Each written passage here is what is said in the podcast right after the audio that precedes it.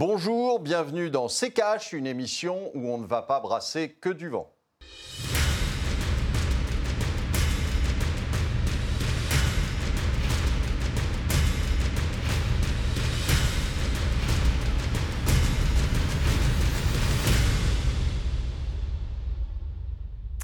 Bonjour à tous et bienvenue dans C'est Cash. À l'heure de la COP26 et d'un G20 particulièrement tourné sur le climat, on va s'interroger sur le futur des énergies en France. Sur quoi faut-il miser? Le nucléaire est-il une énergie de transition ou alors une énergie d'avenir? Quel futur euh, pour le secteur en France, comment répondre à nos besoins énergétiques euh, tout en prenant en compte les défis environnementaux? Ce sont euh, les questions qui vont nous occuper, Olivier, ces 20 prochaines minutes. Bonjour Olivier. Bonjour. Et pour en parler, nous sommes avec Nicolas Meillan, ingénieur et expert énergie. Bienvenue dans ces caches. Merci beaucoup d'être parmi nous. Bonjour. Hydrogène, nucléaire, éolien, quelle énergie pour demain? On fait le tour avec le tiroir cache d'Antoine Vassas.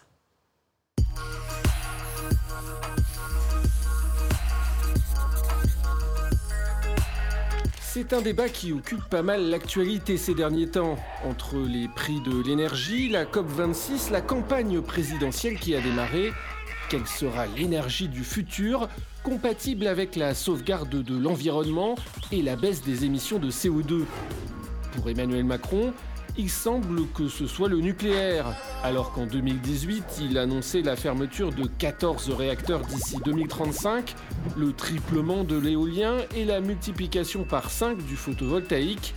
Il annonce le mois dernier, dans le plan d'investissement France 2030, le développement de réacteurs nucléaires de petite taille, innovants, pour 1 milliard d'euros. Et on attend une annonce d'ici cette fin d'année de la construction de nouveaux EPR, ou réacteurs pressurisés européens si vous préférez. Le nucléaire est considéré par certains comme une énergie d'avenir, par d'autres comme une énergie de transition vers des énergies plus renouvelables, d'autres encore voudraient en sortir le plus tôt possible dès 2030. En France, le nucléaire, c'est près de 70% du mix électrique. Une énergie prise en étau entre les risques d'accidents qui terrifient comme ça a été vu avec Tchernobyl ou Fukushima, et le peu de CO2 qu'elle émet, tout en fournissant beaucoup d'énergie. Beaucoup plus que certaines énergies renouvelables comme l'éolien par exemple, qui recueille de moins en moins d'adeptes, de par ses dommages sur les paysages, son faible rendement donc, le besoin de terres rares pour sa construction ou son incompatibilité présumée avec le secteur de la pêche pour l'éolien marin. Mais ce n'est pas la seule énergie renouvelable. Solaire, hydraulique, biomasse, elles sont nombreuses et semblent être l'avenir, puisqu'aujourd'hui, 80% des investissements mondiaux sur le secteur de l'énergie se feraient sur le renouvelable. Voilà pour euh, ce tour d'horizon. Une première réaction peut-être, Olivier, pour commencer à ce que vous venez d'entendre dans le tiroir cash moi, je dirais que comme d'habitude, si vous voulez, les COP euh, sont des endroits où euh, on fixe la date de la prochaine COP. Euh, mais pas grand-chose d'autre en fait. Euh, et, on voit qu'il y a quand même pas de stratégie parce que euh, le tiroir cash l'a dit, c'est-à-dire que en 2018, M. Macron dit quelque chose, en 2021, visiblement, il a changé d'avis. Je veux dire, on n'est pas, on n'est pas sur un cap qui est très clair. Vous parlez du nucléaire là. Oui, je parle du nucléaire, et donc je, je m'étonne tout de même que euh, on n'est pas, euh, on soit pas fichu d'avoir euh, un président et un gouvernement qui a sérieusement bossé le sujet et qui et qui change d'avis comme de chemise. Donc évidemment, ça va créer des désordres puisque je vous rappelle qu'une centrale nucléaire ne se construit pas en trois mois. Et, euh, donc euh, euh, là, on en a pris pour, pour 10 ans, si vous voulez, ou 15 ans. Donc évidemment, il faudrait tout de même que de temps en temps, ils prévoient autre chose que leur réélection et qu'ils aient réellement une vision et qu'on y aille et qu'on fasse réellement des investissements au lieu de mettre des patchs un petit peu partout. Nicolas Meillan, même question? Oui, alors dans les COP, je partage euh, ce que dit Olivier. Il faut quand même savoir que les émissions de CO2 n'ont jamais autant augmenté au niveau mondial que depuis qu'on essaie de les faire baisser. Ce qui est, euh, un peu gênant, euh, plus de 50% depuis les premières COP sur les émissions de CO2. Donc oui, je pense qu'on fixe la prochaine date, mais il y a aussi quelques petits fours. Peut-être qu'on parle des performances de son jet, puisque les gens viennent en jet et repartent en jet, bien évidemment. Donc c'est vrai que c'est des réunions assez inutiles, mais quand vous faites une copro à 200 personnes, euh, il y a peu de chances que vous mettiez d'accord sur quoi que ce mmh. soit, et ça, ça se comprend facilement. Quand on revient sur la France, on parle beaucoup de nucléaire en France. Ce qui est, ce qui est très drôle, entre guillemets, en France, mais un peu tragique, c'est que quand on parle d'énergie, tout de suite, c'est le nucléaire. Mais quand on parle des problèmes de prix d'énergie, on ne parle plus de nucléaire. Pourquoi? Parce que le nucléaire, c'est que la moitié du problème, c'est l'électricité. L'autre moitié, c'est le pétrole pour se transporter et le gaz pour se chauffer et se nourrir. Ils sont là les problèmes des prix. Donc on peut continuer à parler de nucléaire, de renouvelable, de savoir comment on va remplacer une énergie décarbonée par une autre décarbonée, ce qui n'aura vraisemblablement pas d'impact sur, sur la COP, bien évidemment. En attendant, on ne parle pas du problème. Et quand il arrive à nous, on colle des rustines. Le problème, c'est Pétrole-gaz. On a eu un, G20 euh, avec un gros volet consacré au climat. Vous l'avez dit, il y a la COP26 en ce moment à Glasgow qui a été présentée euh, comme un, événement crucial euh, pour l'avenir de la planète, notamment par le secrétaire général de l'ONU. Aujourd'hui, l'enjeu dans le, dans le choix des politiques énergétiques à mener, c'est quoi? Est-ce que c'est d'avoir des sources d'énergie qui répondent à la fois à nos besoins tout en étant compatibles avec les enjeux environnementaux? C'est ça la difficulté aujourd'hui? Alors, la difficulté aujourd'hui, déjà, c'est d'avoir un débat sur le sujet. Un débat euh, argumenté et fondé. En France, ça n'est pas possible, parce que soit vous êtes pro-nucléaire, soit vous êtes pro-renouvelable. Dans les deux cas, vous ne parlez pas des problèmes qui sont le pétrole et le gaz. Et donc, on manque un peu de pragmatique. Donc, la, première chose, c'est d'avoir un débat sur ce sujet, de savoir où sont nos dépendances. Parce que, par exemple, ceux qui sont tout nucléaires, alors le nucléaire, c'est bien, mais il y, a des, il y a des contraintes. Par exemple, le fait que, euh, auparavant, c'était nous qui entretenions nos centrales euh, avec Alstom mais depuis, ce sont les Américains. Est-ce qu'on est, vraiment souverain quand c'est Donald Trump ou Biden qui décident de l'entretien de nos 60 centrales nucléaires? C'est pas sûr. Et puis, le nucléaire, il y a d'autres problèmes. Il y a des risques Il y a des risques sur les déchets, mais même sur l'approvisionnement d'uranium. De l'uranium, il n'y aura peut-être pas en quantité infinie. Mhm. La France avait été un des premiers pays à développer des réacteurs de quatrième génération, le réacteur civil qui enlève cette contrainte sur l'approvisionnement mais finalement, on a préféré prendre des réacteurs américains pour des raisons militaires euh, dans les années 60.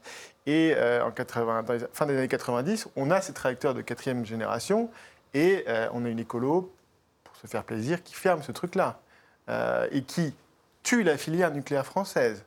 donc on a, un gros problème parce qu'aujourd'hui, même le nucléaire, on a des contraintes, si vous voulez, qu'on ne pourra pas résoudre rapidement. Olivier mais, euh, Je suis d'accord, le problème c'est... Euh, les, les, verts. le problème, c'est les verts, c'est-à-dire que euh, beaucoup n'ont absolument rien compris ou on leur a demandé de ne rien comprendre sur, sur et c'est pas de la, pas du, du, conspirationnisme, c'est simplement le, un fait que aujourd'hui on a on, a un espèce de mot d'ordre qui est de fermer les usines nucléaires, mais sans penser euh, euh, à ce que, à comment on les remplace euh, et, pas se retrouver dans une situation où on serait obligé de remplacer les centrales nucléaires par des centrales à charbon, ce qui a priori n'est pas, ne va pas dans le bon sens. Donc voilà, enfin on est, on a l'impression qu'on marche sur la tête, c'est-à-dire que jamais on a un réel plan euh, sur la façon dont on va euh, euh, réellement changer les choses et, et, avoir quelque chose de, de, de, réellement vert, entre guillemets, plutôt, que d'aller, plutôt que d'aller inventer des, espèces de moyens qui n'en sont pas. C'est-à-dire qu'à chaque fois, on regarde, on, j'écoutais Jean Covici il n'y a, pas, il a pas très longtemps, qui disait que si on voulait fournir de l'électricité aussi bien pour les voitures que euh, euh, les maisons, etc., euh, et, n'avoir que des éoliennes, il faudrait des éoliennes tous les, kilomètres en France. Donc ça ne peut pas fonctionner. Donc posons-nous la question autrement, c'est-à-dire euh, essayons d'être pragmatiques et essayons de, euh, au lieu de dépenser des milliards euh, dans des trucs qui ne fonctionnent pas, peut-être que si on les dépensait un petit peu autrement sur la recherche, par exemple, pour retraiter les déchets nucléaires, etc., peut-être qu'on aurait trouvé depuis longtemps. Ça veut dire, Olivier, que pour vous, le nucléaire, c'est une énergie d'avenir et non une énergie de transition? C'est évidemment une énergie d'avenir. Donc, parce qu'aujourd'hui, il y a il n'y a pas mieux. Enfin, si, euh, euh, si on veut réellement fournir de l'électricité dans les quantités dans lesquelles on, va être obligé d'en fournir, parce que si, si, demain on a tous des voitures électriques et on n'a plus de voitures qui roulent au pétrole, il va falloir qu'il euh, y ait beaucoup d'électricité produite. Et c'est pas avec avec l'éolien, parce que l'éolien ne se pilote pas, parce que l'éolien aujourd'hui on n'a pas encore trouvé de quoi stocker cette électricité, et donc ça ne fonctionnera pas. Donc il faut trouver autre chose. Et peut-être que si on dépensait un peu moins pour construire ces éoliennes qui euh, finalement ne servent pas à grand-chose et qui ont des rendements catastrophiques, hein, c'est de l'ordre de 20%, donc euh, qui ont des rendements catastrophiques, eh bien, ça serait peut-être plus intelligent de dépenser cet argent sur de la recherche, sur euh, euh, le, nucléaire, à mon avis. Nicolas Meillan, au niveau euh, mondial, 80% des nouveaux investissements énergétiques se feraient dans les énergies renouvelables. Olivier évoquait l'éolien, il n'y a pas que ça comme énergie renouvelable. Pourtant, louper, ne pas investir dans ce secteur pour un pays comme la, France, ce ne serait pas un peu louper le train? Mais je pense qu'on on a aussi beaucoup d'investissements dans, dans, les renouvelables. Et les renouvelables ont leur rôle à jouer. Euh, on a en France euh, une ressource euh, qui est notamment une ressource vent qui est importante dans la Manche. et donc, effectivement, on pourrait, pour ne pas dépendre à 100% du nucléaire, 80% sur l'électricité, éviter de mettre tous ses œufs dans le même panier et avoir une partie de l'électricité qui puisse provenir de l'éolien en mer, si c'est rentable, si les contraintes associées. Parce qu'il n'y a pas d'énergie parfaite, hein, comme le rappelait Antoine Vassas, vous avez euh, ben, l'éolien en mer, il y aura des problèmes avec la pêche, euh, l'éolien sur Terre, il y aura des problèmes avec les gens, le nucléaire, il y aura des problèmes de déchets. Donc c'est toujours un compromis, il n'y a pas d'énergie parfaite. Et donc on doit trouver le, meilleur compromis. Moi ce que j'aime bien, c'est le pragmatisme par exemple du Royaume-Uni. Eux au Royaume-Uni, ils n'ont pas nos écolos. Qu'est-ce qu'ils disent? Ben, Moi, mon électricité, c'est trois piliers, gaz de schiste, nucléaire, renouvelable. Impossible avoir ce genre de discussion en France. Qu'est-ce qu'on fait, nous, sur le gaz de schiste hmm. On l'importe des États-Unis. On a été le premier importateur mondial de gaz de schiste. Par contre, qu'est-ce qu'on fait en France? On interdit. Et qu'est-ce qu'il y a à part l'éolien dans les renouvelables? Bah, Vous avez raison de poser la question. Si on regarde les énergies décarbonées, parce que ce qui, ce qui nous intéresse, c'est de faire baisser les émissions de CO2, on va regarder le décarboné. Énergie hydraulique. Première énergie renouvelable, euh, on appelait ça la, la houille blanche, hein, développée en France, on était les champions. Là, on a à peu près euh, utilisé tout le potentiel qu'on a sur notre sol. On ne va pas construire des montagnes. Donc, c'est limité. Sur l'hydraulique, on ne peut pas faire grand-chose. Au niveau mondial, il y a quelques mhm. endroits, mais ça reste limité. Après, vous avez effectivement éolien, pour le coup, euh, qui a un rôle à jouer, mais euh, qui va poser des contraintes. Un, on a besoin de beaucoup d'espace. Hein, pour le Japon, voilà, on pourrait couvrir le Japon d'éoliennes, ça ne couvrirait pas sa consommation d'énergie. Hein. donc, euh, et puis, ça consomme aussi des matières premières, des métaux, euh, des terres mais pas que ça. Ça consomme beaucoup plus d'acier et beaucoup plus de ciment au kilowattheure que vous allez générer qu'une centrale nucléaire. Donc ça pose d'autres contraintes. Mhm. Euh, et puis le, photovoltaïque, là, le problème de cette énergie, c'est que hein, elle fonctionne quand il y a du soleil. Hein. et souvent, le soleil, c'est entre 11h et 14h. Euh, et entre 11h et 14h, c'est pas forcément là où on a le pic de consommation. Donc il faut la stocker. Sauf que l'électricité, ça se stocke pas bien. Un chiffre en Allemagne, où ils ont mis des panneaux photovoltaïques partout, euh, c'est que bah, quand le soleil brille en Allemagne, à midi, comme personne ne la consomme, qu'est-ce qu'ils en font? Bah, Ils l'exportent, ils l'envoient chez les autres, parce qu'ils ne peuvent pas la consommer. Donc euh, ce qu'il faut surtout, c'est un débat apaisé, pas idéologique. Je reprends l'exemple de l'Allemagne. L'Allemagne, ils sont, ils sont assez incroyables. Euh, pourquoi nos écolos sont antinucléaires Parce qu'ils ont vu les Allemands. Les Allemands écolos sont arrivés au pouvoir en 2000 avec Schröder grâce à ça. Mm Schröder a besoin d'une majorité. Il leur a dit OK, je ferme le nucléaire en 2022. Ils ont fait. Donc les Français ont vu ça, ils ont trouvé ça. Oh, c'est génial. Ils ont fait pareil, et c'est comme ça que d'ailleurs François Hollande a été élu. euh, sur cette promesse. Sauf que qu'est-ce qu'ils ont fait en Allemagne pour remplacer les centrales nucléaires qui sont en train de fermer? À partir de 2005, ils se sont dit on va avoir un problème là si on ferme les centrales. Donc ils ont mis en place la construction de nouvelles centrales à charbon. 2010, Angela Merkel dit écoutez, ça fait dix ans que j'entends cette histoire de COP qui me parle de CO2. Peut-être qu'on va plutôt favoriser Pourtant- le nucléaire au charbon. Pourtant, la part, la part du charbon dans le mix énergétique allemand est en, en baisse depuis 2014. Oui, bien sûr, elle est en baisse. oui. Elle est en baisse. On est passé de 40% à, à 25 à 30%, avec un développement très fort des énergies renouvelables, avec 300 milliards d'euros euh, sur la table. A priori, ils ont trouvé l'argent magique euh, avant nous. Euh, donc oui, ça diminue. Vous en avez quand même encore, encore beaucoup. Mais ce que je veux dire, c'est que l'Allemagne, euh, 2000, 2011, six mois avant Fukushima, euh, Angela Merkel dit écoutez, je vous ai compris au COP, j'ai compris le message. La priorité, c'est le CO2. Donc je décale de 10 ans la fermeture du parc nucléaire et je vais fermer d'abord mes centrales à charbon. Six mois plus tard, Fukushima, girouette. Bon, je remets ma fermeture en 2022 et, je continue sur euh, le charbon. Donc, euh, on a un vrai, euh, on a un vrai, un vrai sujet. Et et aujourd'hui, ce qui se passe notamment au niveau mondial, ce qui est catastrophique pour le climat, c'est que avec les problèmes des coûts de l'énergie, la consommation de charbon, notamment en Asie, repart à la hausse et pourrait battre des records historiques euh, 2021-2022. Ce qui veut dire que pour le climat, on peut juste arrêter d'en discuter, arrêter les COP, parce qu'au moins on économisera tout le CO2 émis par les, par les 200 jets. Messieurs, on va marquer euh, une courte pause et on vient dans un instant.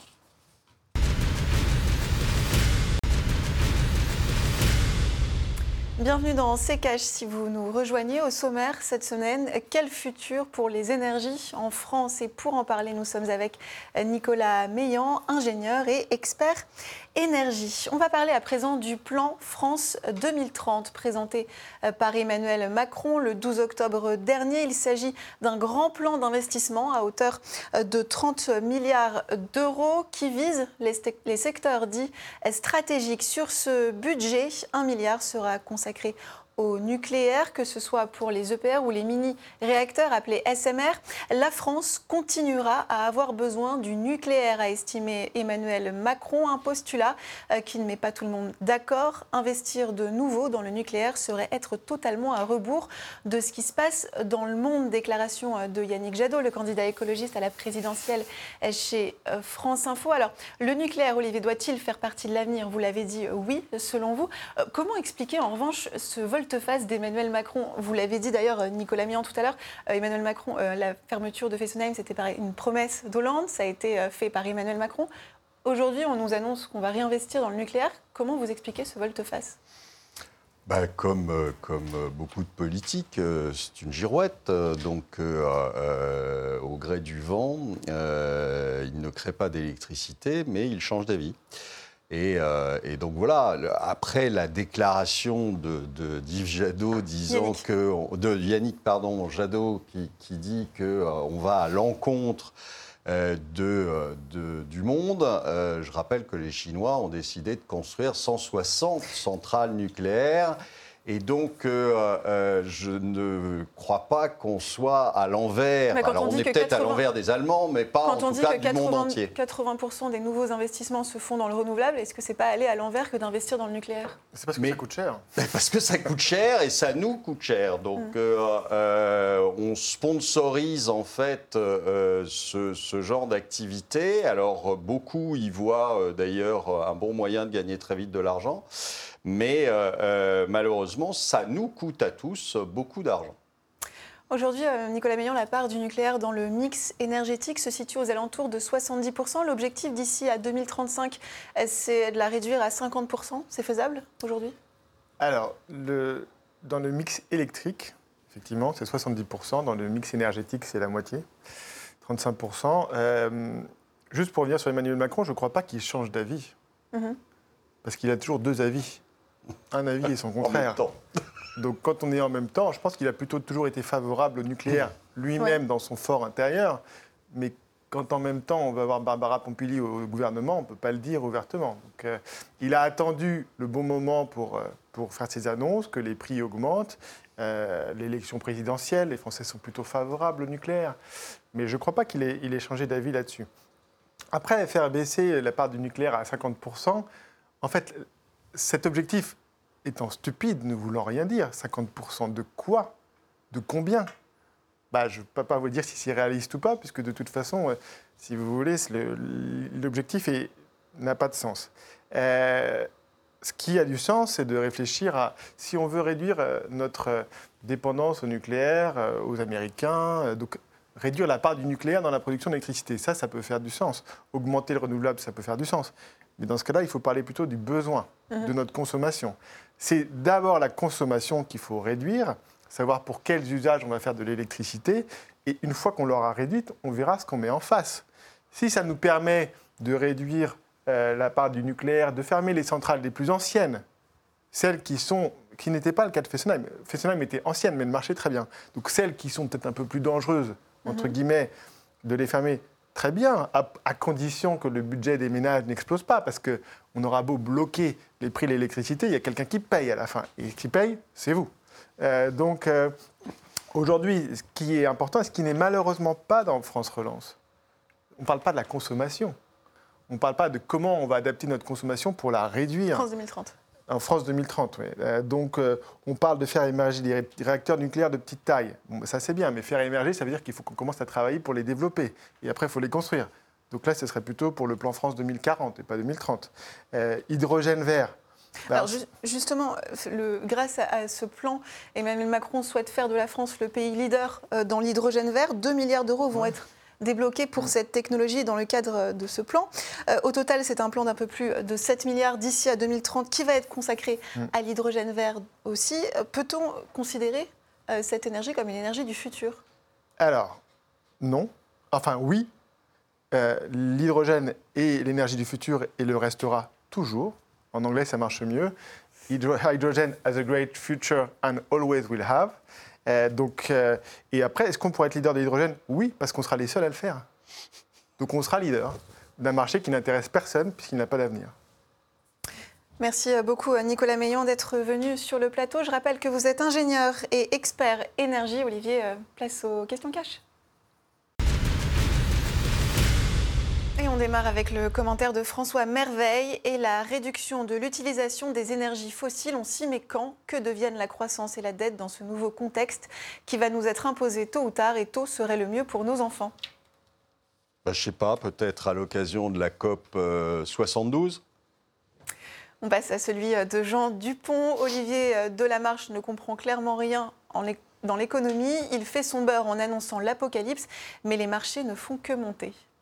Alors ça, c'est intéressant parce que, euh, euh, comme euh, beaucoup de gens un peu limités, eh bien, ils pensent que le marché financier, c'est comme penser que la queue remue le chien et que ce n'est pas le chien qui remue la queue, si vous voulez. Donc, comme le marché financier se porte bien, eh bien, ils considèrent que donc l'économie euh, se porte comme un charme. Eh bien non, je dois vous annoncer quelque chose. Euh, c'est toujours le chien qui remue la queue et non pas la queue qui remue le chien. Et, euh, et donc on finira par s'en apercevoir, malheureusement, que les choses ne vont pas parce que simplement le CAC 40 est au plus haut. Mais restez sur le CAC 40, ça va bien se passer. Merci Olivier. C'est la fin de cette émission. Merci de votre fidélité. Pour voir ou revoir nos précédents numéros, rendez-vous sur notre site internet à l'adresse rtfrance.tv. Et n'oubliez pas de poser toutes vos questions à Olivier Delamarche et de réagir à cette émission sur les réseaux sociaux avec le hashtag RTCash. On se donne rendez-vous la semaine prochaine et on se quitte avec vous, Olivier. Et votre mot de la fin bah, écoutez, si brasser du vent fournissait de l'énergie, il suffirait de laisser parler les politiques et on en en aurait beaucoup.